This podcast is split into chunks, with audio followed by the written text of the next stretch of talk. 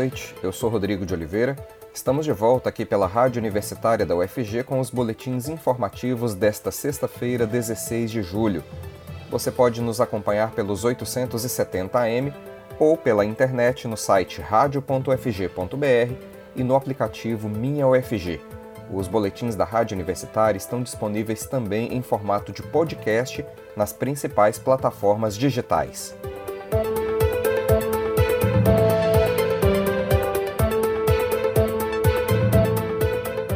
O jornal Folha de São Paulo revelou hoje que o ex-ministro da Saúde, Eduardo Pazuello, prometeu a um grupo de intermediadores comprar 30 milhões de doses da vacina chinesa Coronavac que foram formalmente oferecidos ao governo por quase o triplo do preço negociado pelo Instituto Butantan. A negociação, em uma reunião que aconteceu dentro do Ministério da Saúde no dia 11 de março, mas que não foi registrada na agenda oficial do então ministro, teve o desfecho registrado em um vídeo em que Pazuello, que é general da ativa do Exército, aparece ao lado de quatro pessoas que representariam a World Brands, uma empresa de Santa Catarina que lida com comércio exterior. A gravação, que foi obtida pela Folha de São Paulo e já está em posse da CPI da Covid no Senado, foi realizada no gabinete do ex-secretário executivo do Ministério da Saúde, o coronel da reserva Elcio Franco. Na gravação, Pazuello relata o que seria o resumo do encontro. Diz que já sairia da reunião com o memorando de entendimento assinado e com o compromisso do Ministério de celebrar o contrato para receber as 30 milhões de doses no mais curto prazo possível. O ex-ministro relata ainda que a compra seria feita diretamente com o governo chinês. No vídeo, um empresário que Pazuello identifica como John agradece a oportunidade por ter sido recebido pelo ministro e diz que outras parcerias poderiam ser feitas com tanta porta aberta que o ministro propôs. Ouça agora esse trecho da gravação obtida pelo jornal Folha de São Paulo. Nós estamos aqui reunidos no Ministério da Saúde, é, recebendo uma comitiva liderada pelo John, é, uma comitiva que veio tratar da, da possibilidade de nós comprarmos 30 milhões de doses numa compra direta com o governo chinês e já abre também uma nova, nova possibilidade de, de termos mais doses e mais laboratórios vamos tratar na semana que vem. Mas saímos daqui hoje já comemorando de entendimento assinado e com o compromisso do Ministério de celebrar no mais curto prazo um contrato para podermos receber essas 30 milhões de doses no mais curto prazo possível, para atender a nossa população e conseguirmos controlar a pandemia que está tão grave no nosso país. Muito obrigado, John. Muito obrigado, ministro, pela oportunidade de nos receber também. Como empresário, é, eu acho que sempre nós pensamos no trabalho, mas principalmente na contribuição social que nós podemos oferecer hoje.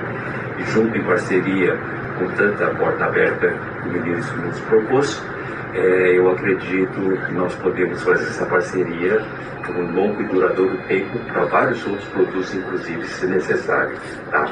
Mas vamos focar na pandemia, o que nós pudermos ajudar e estiver dentro do nosso alcance, estaremos à disposição da Vossa Excelência. Tá? Muito obrigado. Muito obrigado a todos. Obrigado. A proposta da empresa catarinense, também revelada pela Folha, oferece os 30 milhões de doses da vacina do laboratório chinês Sinovac pelo preço unitário de 28 dólares a dose. Além disso, o governo de Jair Bolsonaro teria que fazer um depósito de metade do valor total da compra até dois dias após a assinatura do contrato. O valor, considerando a cotação do dólar daquela época, seria de cerca de 4 bilhões e 650 milhões de reais. Só que o governo brasileiro já havia anunciado pelo menos dois meses antes a aquisição de 100 milhões de doses da Coronavac do Instituto Butantan por 10 dólares a dose, quase um terço do valor negociado por Pazuello.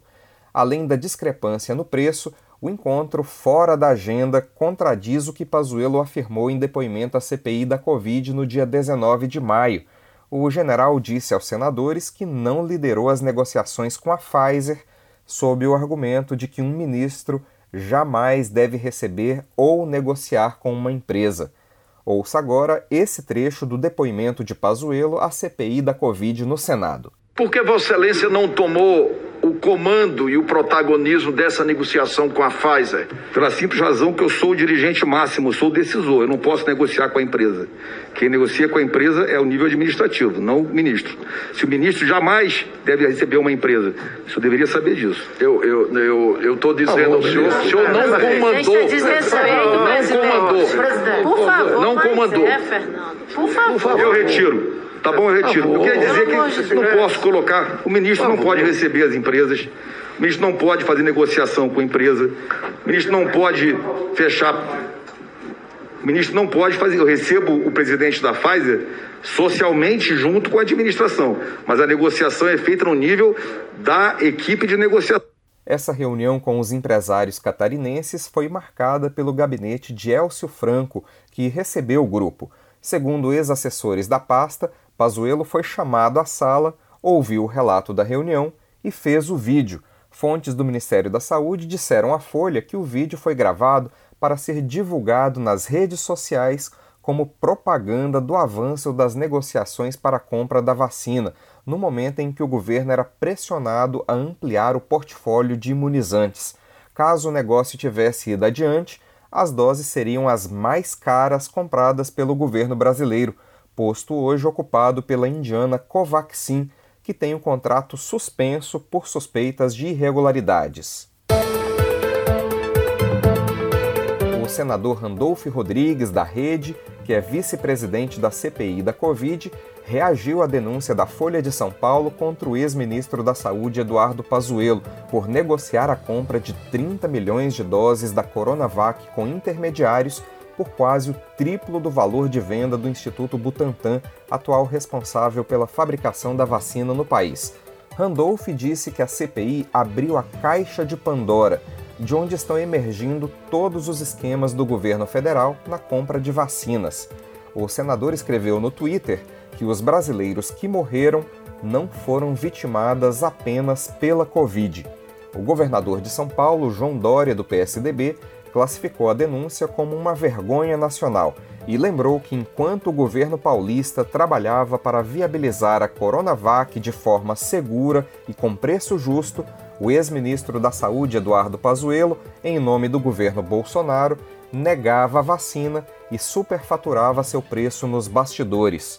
O MBL, Movimento Brasil Livre, que apoiou a eleição de Jair Bolsonaro, mas passou a criticar o governo nos últimos meses, afirmou que as denúncias envolvendo as negociações de vacinas no Ministério da Saúde só pioram.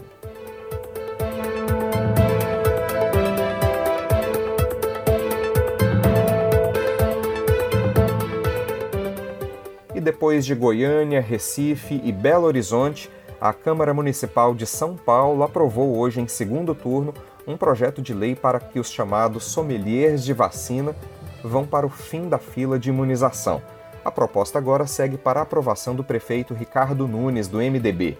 De acordo com o texto do projeto de lei, quem for retirado do cronograma de vacinação por recusa do imunizante só será incluído novamente na programação após o término da vacinação dos demais grupos previamente estabelecidos.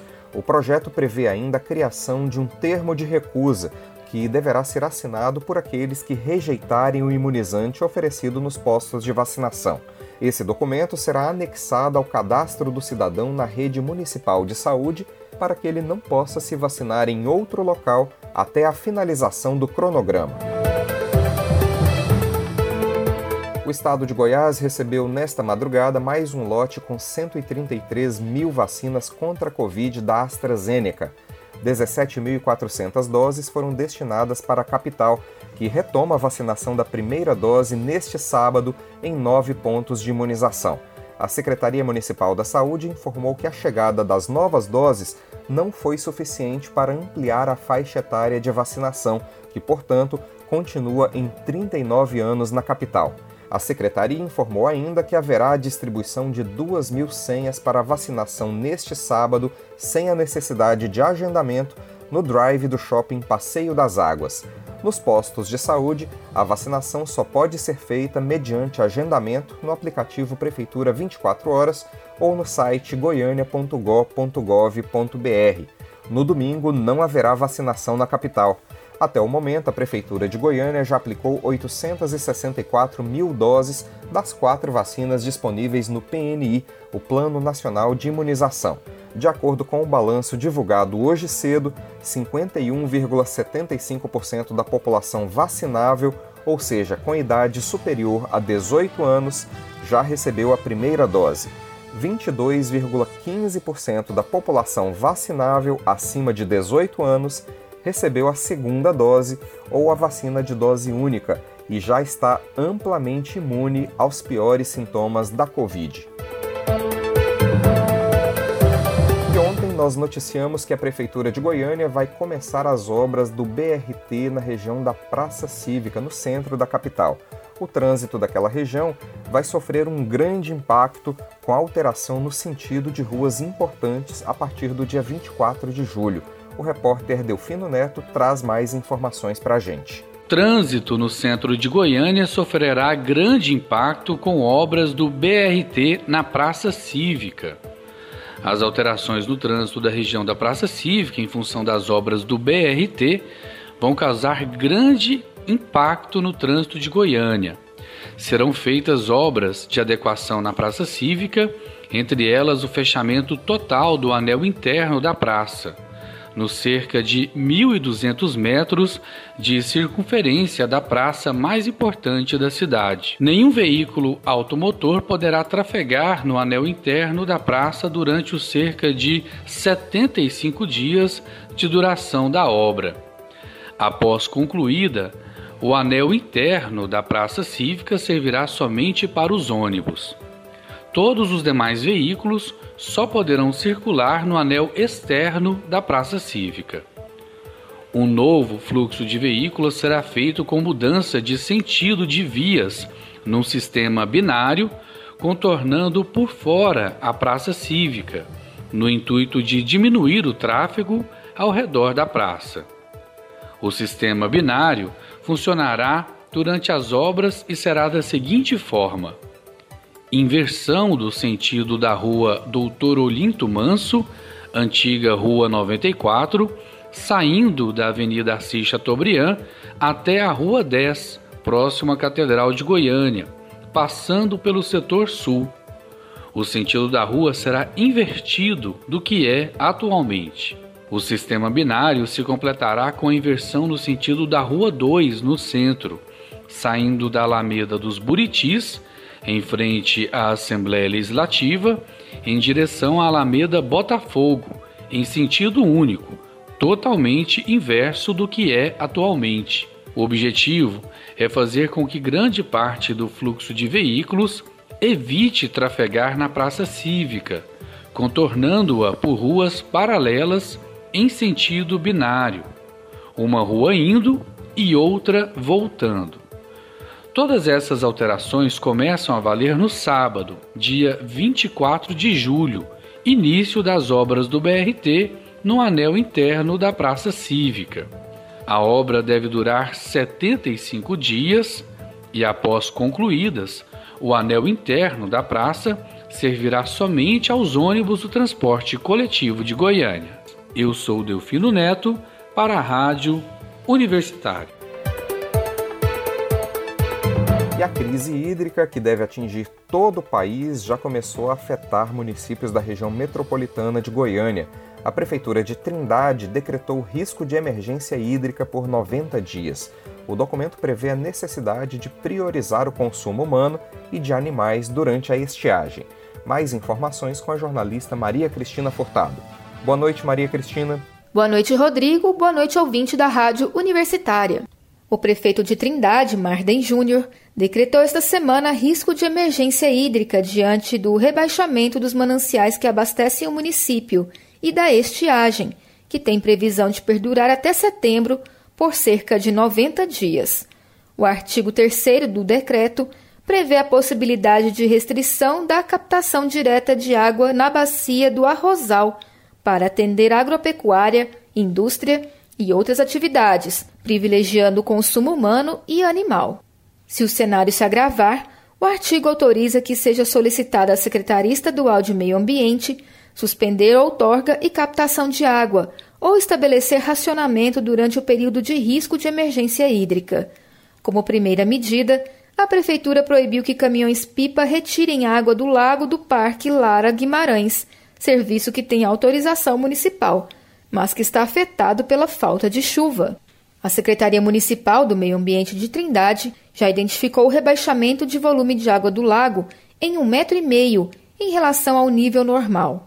O decreto de situação de risco de emergência hídrica também determina que a Secretaria Municipal de Meio Ambiente de Trindade fará o monitoramento dos níveis da bacia do Ribeirão Arrozal, que abastece Trindade com água potável, além de acompanhar o volume consumido pelos grandes produtores e consumidores rurais que captam água e fazer estudos para garantir o consumo humano no futuro. Os fiscais da prefeitura poderão aplicar multa de até R$ 18.300 para reprimir os infratores. Esse grupo inclui quem for flagrado cometendo abusos em desobediência aos limites que forem estabelecidos na vigência do decreto, ou fazendo mau uso de água para lavar calçadas ou carros com mangueiras, por exemplo. É com você, Rodrigo. Polícia Federal abre inquérito sobre a atuação de milícia digital contra a democracia. A Polícia Federal informou nesta sexta-feira ao STF, Supremo Tribunal Federal, que formalizou a abertura de um inquérito que vai investigar indícios de atuação de uma milícia digital com o objetivo de atentar contra a democracia e o Estado Democrático de Direito. A investigação foi autorizada pelo ministro Alexandre de Moraes no começo do mês, após determinar o arquivamento, a pedido da PGR, Procuradoria-Geral da República, de um outro inquérito que investigava atos antidemocráticos deflagrados no início do ano passado. Agora, a Polícia Federal vai apurar fortes indícios e provas que apontam para a existência de uma organização criminosa que teria agido com a finalidade de atentar contra o Estado Democrático de Direito e que se articula em núcleos de produção, publicação, financiamento e político. Outra suspeita é de que esse grupo tenha sido abastecido com verba pública. Alexandre de Moraes citou na decisão que originou o inquérito que a necessidade de mais investigações envolve a articulação do blogueiro Alan dos Santos, do canal Terça Livre, que buscou conexões dentro do governo. Ainda segundo Moraes, Santos envolveu deputados como Eduardo Bolsonaro, filho do presidente Jair Bolsonaro, e Bia Kisses, ambos do PSL. Ao detalhar a atuação de um dos núcleos da suposta organização criminosa, Moraes citou o relatório produzido pela empresa Atlantic Council sobre o comportamento de contas falsas do Facebook. A Polícia Federal aprofundou a apuração feita pela empresa e detalhou, por exemplo, que essas contas foram acessadas por assessores de parlamentares e da Presidência da República na rede interna da Câmara dos Deputados e do Senado Federal. Congresso eleva valor do fundo eleitoral para 5 bilhões e 700 milhões de reais. Os parlamentares incluíram de última hora na Lei de Diretrizes Orçamentárias de 2022 uma nova regra de cálculo para o fundo que, segundo técnicos do Congresso e parlamentares, levou a esse novo valor. O fundo eleitoral é destinado ao financiamento de campanhas políticas. O novo valor do fundo eleitoral é 185% maior do que o gasto em 2020, quando os partidos tiveram 2 bilhões de reais para gastar com propaganda. Em 2018, último ano de eleições presidenciais, os partidos tiveram 1 bilhão e 700 milhões de reais, valor que naquele ano já era considerado escandaloso.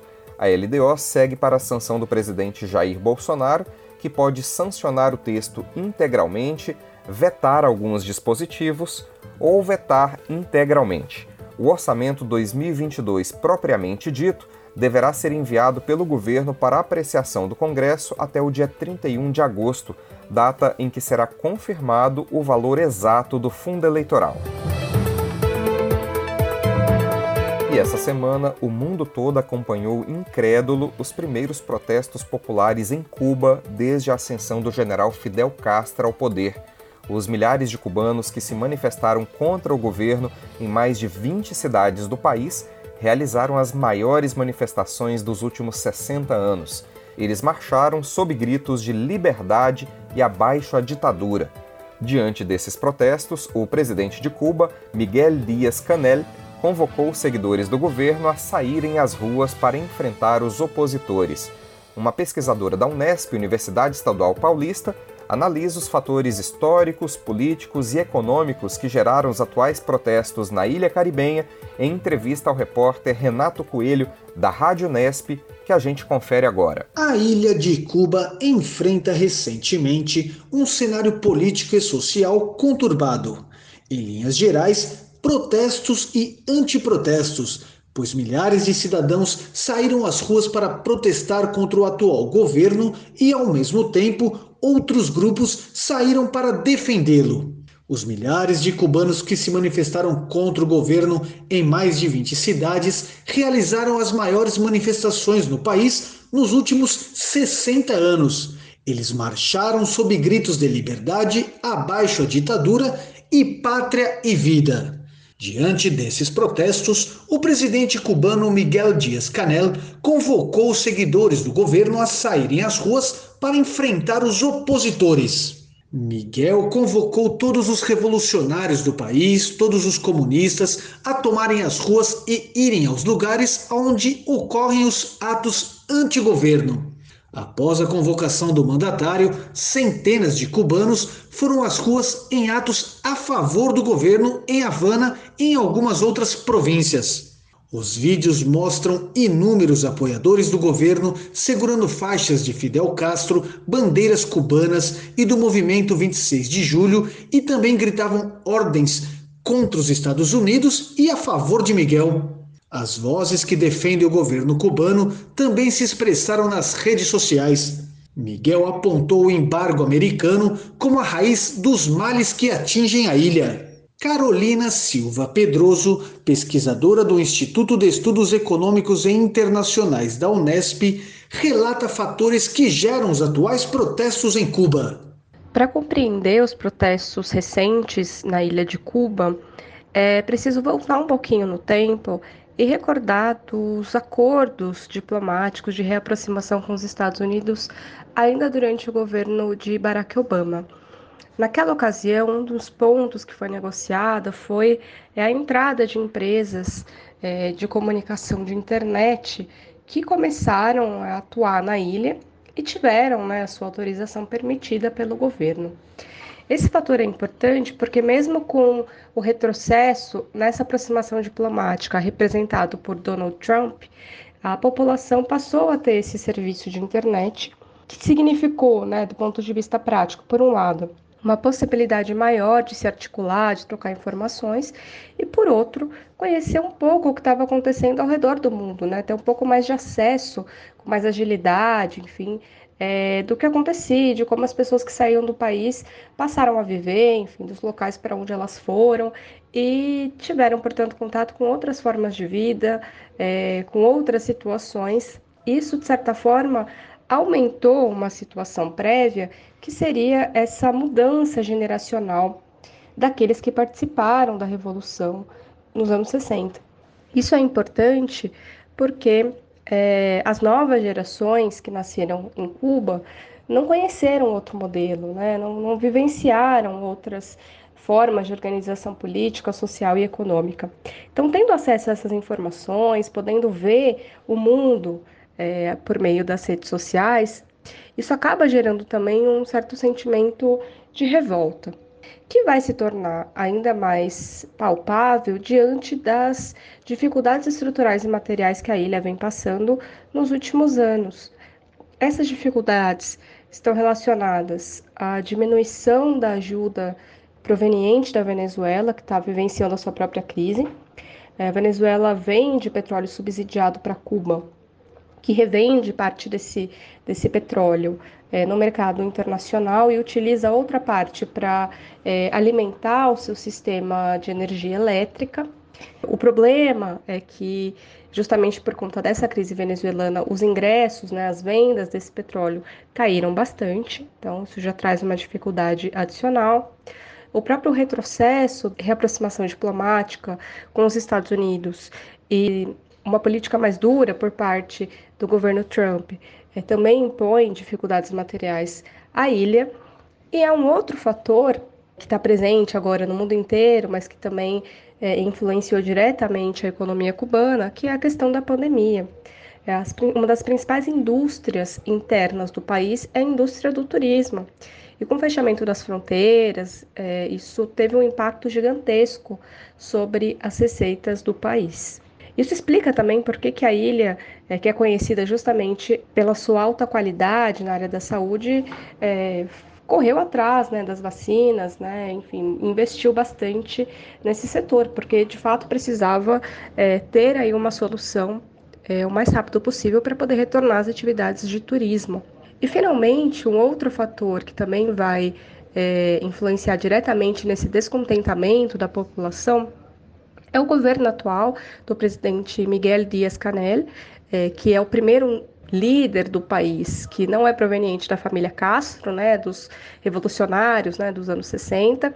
É, então ele enfrentava, né, desde o início, uma certa desconfiança sobre a sua capacidade de liderança, alguns problemas também é, importantes que aconteceram nos últimos anos, é, a dificuldade né, de manter a infraestrutura da ilha, é, problemas ligados às questões climáticas, enfim, furacões, inundações, e o que eu diria que é o talvez o ponto mais significativo, que é a reunificação monetária, que também implica numa mudança de toda a estrutura econômica que a ilha estava acostumada é, nos últimos anos. Então foram muitos, digamos, uma confluência de fatores que ajudam a, a compreender esses protestos em Cuba. Chuva mata mais de 120 pessoas na pior tragédia natural da Alemanha nos últimos 60 anos. Além dos mais de 120 mortos, milhares de pessoas estão desaparecidas devido às chuvas que estão fazendo os rios transbordarem e levarem tudo pelo caminho, principalmente na Alemanha, mas também na Bélgica. Mais de 1.300 pessoas estão desaparecidas apenas em um distrito que fica ao sul de Colônia, uma das maiores cidades do oeste da Alemanha. Imagens aéreas divulgadas pelas autoridades de Colônia mostram uma cratera formada por um deslizamento de terra que arrastou lama e destroços pelo caminho. O número de vítimas pode aumentar consideravelmente após relatos de deslizamentos de terra e casas sendo arrastadas pelos rios ou desabando devido à força da água. O presidente da Alemanha, Frank-Walter Steinmeier, pediu nesta sexta-feira um firme comprometimento com a luta contra as mudanças climáticas e afirmou que esta é a única alternativa para frear fenômenos meteorológicos extremos, como as chuvas intensas que castigam seu país. A chanceler alemã Angela Merkel disse ontem que os extremos climáticos estão se tornando mais frequentes, o que requer ações para conter o aquecimento global. Já o governo da Bélgica informou que no país a situação é mais grave na região de Liege. O governo belga já contou 20 mortos e há pelo menos outras 20 pessoas desaparecidas em função dos alagamentos provocados pelas fortes chuvas. Nós teremos mais notícias na segunda-feira no boletim das 10 horas da manhã. Continue acompanhando nossa programação pelos 870 AM e pela internet no site radio.fg.br e no aplicativo Minha UFG. Nós também estamos nas redes sociais. Curta nossa página no Instagram e no Facebook. Enquanto todo mundo não for vacinado, tente ficar em casa e, se precisar sair, use máscara. Não perca o foco no combate ao coronavírus. Rodrigo de Oliveira para a Rádio Universitária.